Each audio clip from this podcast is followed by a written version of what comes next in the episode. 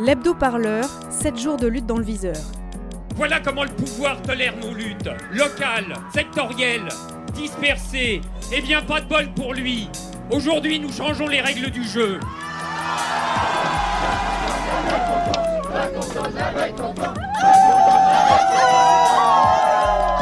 J'aimerais bien qu'on commence à me considérer en tant que tel. Radio Parleur, le son de. Bonjour à toutes et à tous. Cette semaine, dans l'hebdo-parleur, deux reportages et un entretien pour ne rien rater de l'actualité des luttes.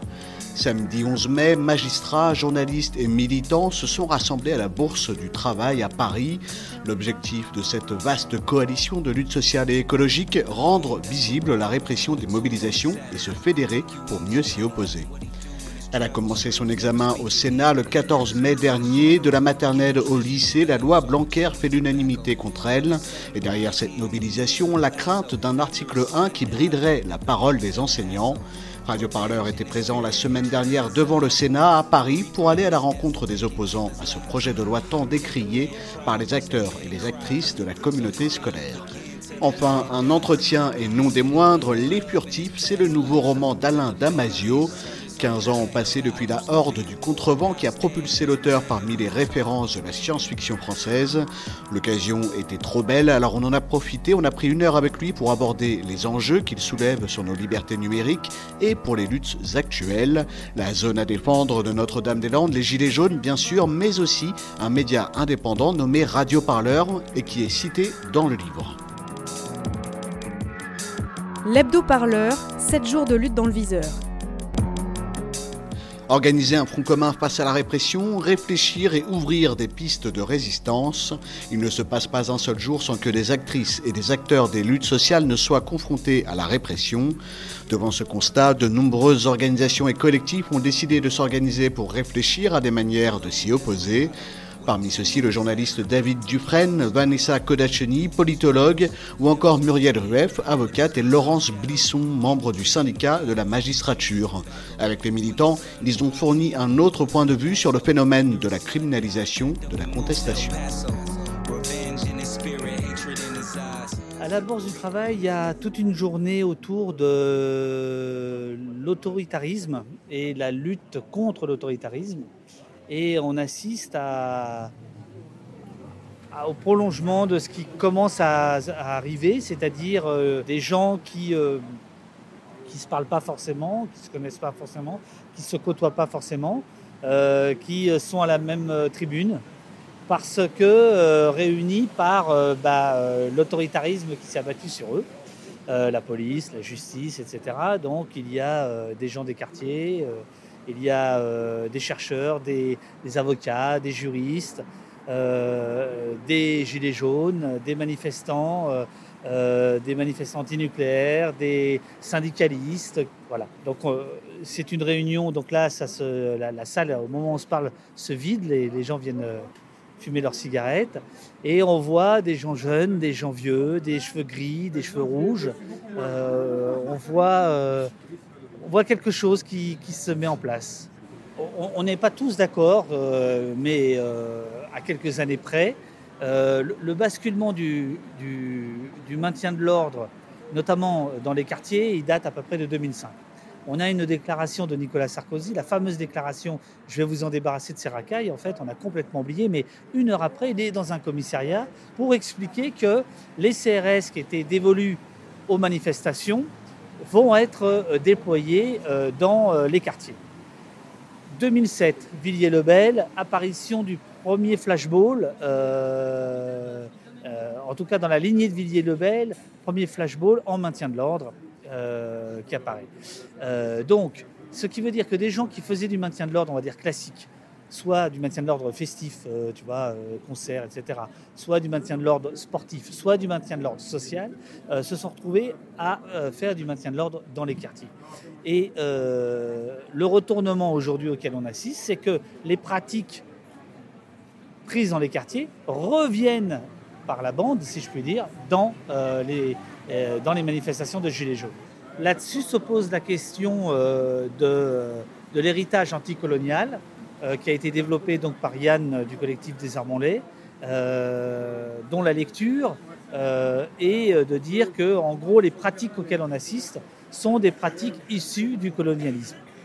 Alors, c'était intéressant, je pense, d'autant plus aujourd'hui, de raconter, de rappeler ceci, parce que euh, ça, ça permet de faire euh, des ponts entre des populations euh, qui, ne sont pas, qui ne sont pas forcément toujours en train de se parler. Quoi. Voilà. Il est important aussi de réfléchir à ne pas seulement porter plainte au pénal contre un policier, individuellement, quand on est victime de, de violence, mais aussi à les porter plainte contre un système et contre l'État.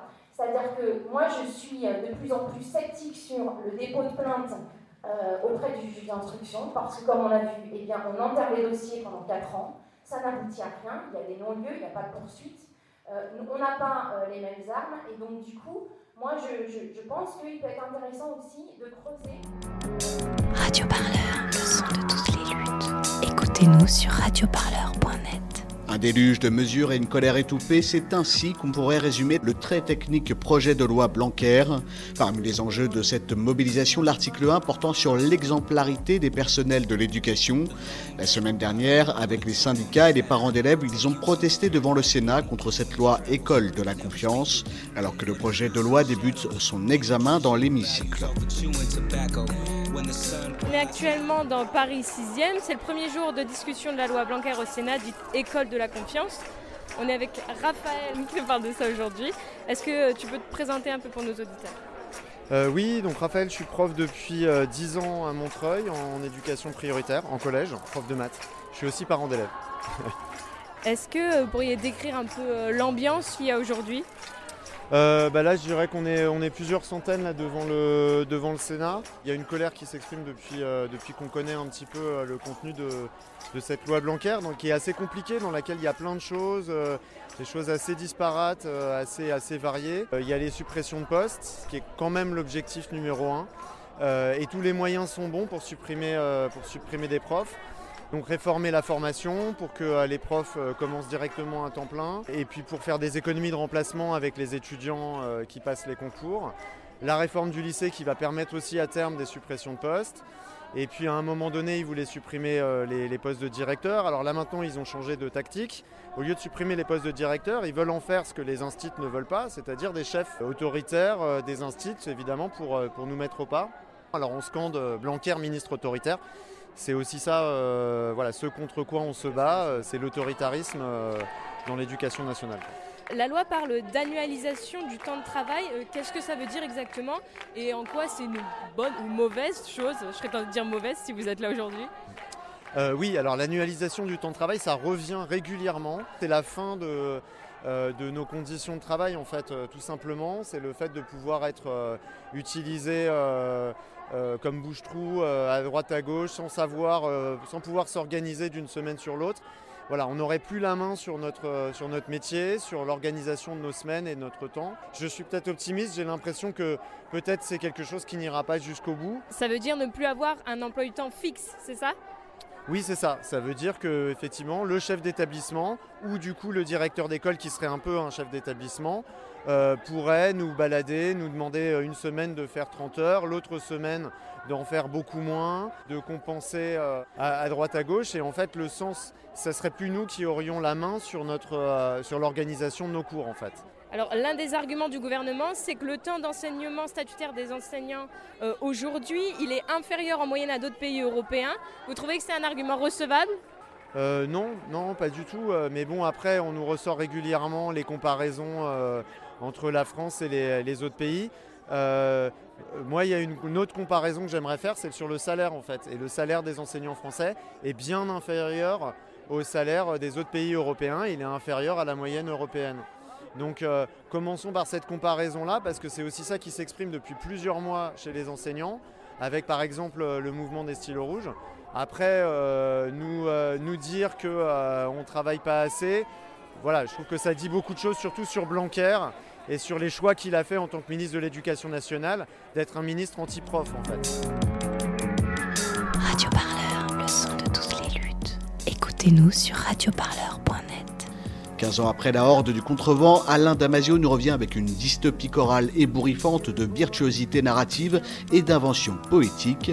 puissante tentative de donner à notre présent les moyens poétiques d'une pensée maquisarde et libertaire.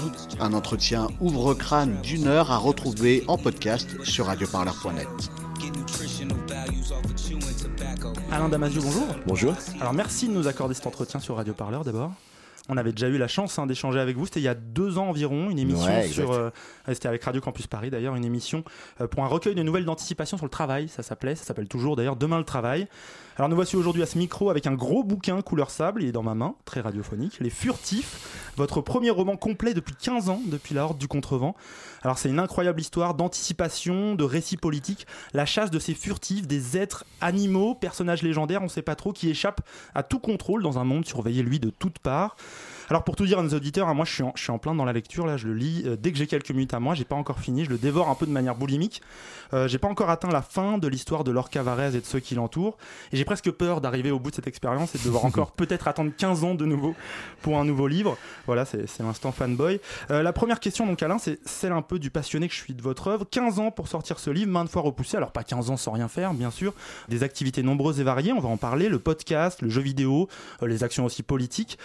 Alors, il y a un morceau qui s'appelle Bora Vocal du musicien Rhône, dont on vous parle souvent, je pense, qui reprend des extraits de votre voix enregistrés pendant que vous écriviez La Horde du Contrevent. Alain, la horde du contrevent, tu la réussiras uniquement, quoi. Uniquement si tu t'isoles. Si tu t'isoles, quoi. Tu comprends ce que ça veut dire isole? Isola, l'île, quoi. Vous l'important de retrouver l'île, la solitude, vous vous encouragez à retrouver Isola pour pouvoir écrire. Ça a été si compliqué de la retrouver, cette île. Pourquoi ce temps? Ouais, c'était très compliqué. Euh, déjà, euh, bah, l'événement majeur, ça a été, euh, ça a été la, la rencontre avec, avec la femme de ma vie et puis le, le fait qu'on fasse euh, deux filles, quoi. Voilà, deux, Ça deux occupe, enfants. quoi. Ça occupe un tout petit peu. Tu te rends compte que ça divise en fait le temps, euh, le temps disponible par deux. En fait, j'ai fait, j'ai fait, j'ai fait des statistiques personnelles sur ma vie et j'arrive à cette conclusion. Donc, euh, mais surtout, euh, surtout, ça permettait pas ce que j'avais fait sur la, la l'heure du contrevent, c'est-à-dire que l'heure du contrevent, c'était vraiment euh, je- sur un mois, je passais entre 15 et 20 jours en isolement pur.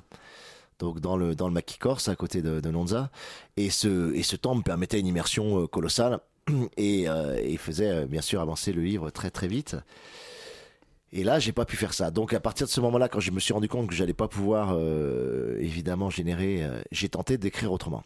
C'est-à-dire j'ai tenté d'écrire de façon plus séquentielle, plus entrecoupée, et j'y suis pas arrivé tout simplement. Ça marchait pas? Ça marchait pas, donc j'ai attaqué. euh, Il y a eu des opportunités qui sont venues et j'ai attaqué le fameux jeu vidéo à Dontnod.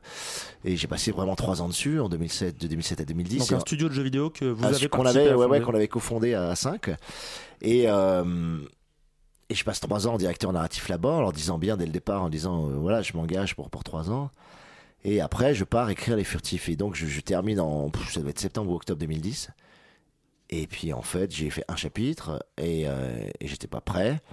Et surtout je trouvais pas ces moments d'i- d'immersion cette fameuse euh, ces fameux isola à Lille et je me suis rendu compte que j'étais pas capable de faire autrement c'est-à-dire que j'ai- vraiment tenté hein, j'ai vraiment essayé mais j'ai besoin de, de, de, de, de cette énorme solitude. J'ai besoin d'une sorte de, rituel à moi qui est vraiment que j'écris le matin, que, l'après-midi je suis en randonnée, le soir je réécris. euh, et, et cette, cette routine-là, enfin c'est pas une routine, mais c'est c'est une condition d'énergie euh, propre. Et ça doit être par plage longue. Et ça plage au moins, au moins minimum 5 ou 6 jours pour vraiment euh, avancer.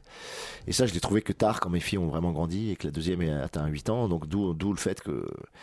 Et après, il y a aussi, bon, c'est une excuse euh, pratique, il y a aussi le fait que euh, je me suis dispersé, c'est vrai. J'ai tenté beaucoup de choses, j'ai voulu faire de la création collective, ce que j'avais pas fait euh, jusqu'ici. Donc le jeu vidéo, bah, quand t'es 80, euh, voilà, tu, tu- tu- tu touches du doigt un peu le problème puis les podcasts avec Phonophore, puis euh, de la série télé, puis euh, le film, de, le fameux film de la Horde qui a, qui a- qui a échoué, qui nous a pris aussi beaucoup de temps. Donc j'ai fait beaucoup de choses en, en collectif qui m'ont alimenté, mais Et- ça n'avançait pas. C'est justement toutes ces expériences, elles- moi je trouve qu'elles enrichissent les furtifs, on va en parler après, mais Oui, ouais, qu'est-ce qui certainement, vous ouais. a porté dans la quête de ce roman? C'est le fait de revenir à cette forme littéraire très particulière portée par des jeux avec l'orthographe, la syntaxe, ou alors c'est une volonté d'affirmer un message politique, car c'est ce que vous faites dans vos livres, et ce livre, Les Furtifs, il est extrêmement politique, quasiment à chaque page il y a des affirmations. Ouais, ouais, ouais, complètement. Mais je suis rentré en écriture pour porter des, des- des valeurs politiques, c'est sûr. La zone d'or était construite entièrement là-dessus, m'a fait basculer ma vie au sens où j'ai décidé d'é- d'écrire pour parce que j'avais quelque chose de, politiquement important à dire et qui me paraissait euh, pas exprimable autrement que par par un roman, tu vois. Euh, la Horde est différent, mais c'est quand même un roman pour moi hautement politique au sens c'est un roman sur le lien, c'est un roman sur euh, sur un groupe, voilà, un groupe de, de, de, personnes qui va au bout de quelque chose. Donc, étant, moi je le dis, des fois on est, on est une société voilà extrêmement individualiste sur lequel on est construit individuellement. Et pour nous, le lien est une quête, quoi. Le lien n'est pas quelque chose qui va de soi. Voilà, on est un monde où le, travail communautaire, l'action en collectif, le vivre ensemble, va pas de soi parce qu'on nous construit et, et, cette société nous construit comme des atomes individuels. Et du coup, c'est la quête de l'époque. Et, c'est pour ça que même le troisième livre est fondé sur, euh, ouais, sur quelque chose de politique qui est de comment retrouver le lien, le lien ensemble, la capacité de faire des, des choses ensemble. Radio Écoutez-nous sur radioparleur.net. L'hebdo-parleur, c'est fini pour aujourd'hui, mais on se retrouve bien sûr la semaine prochaine. Un hebdo-parleur qui vous raconte les luttes, toutes les luttes, des reportages à retrouver en intégralité avec tous ceux qui remplissent notre programmation quotidienne, sans compter nos entretiens et nos émissions. Tout ça, c'est sur notre site radioparleur.net. Une actualité à retrouver aussi sur toutes les bonnes plateformes de podcast. Alors, à la semaine prochaine pour un nouvel hebdo-parleur. C'est votre sélection hebdomadaire au cœur des luttes et des mouvements. L'actualité à ne pas manquer.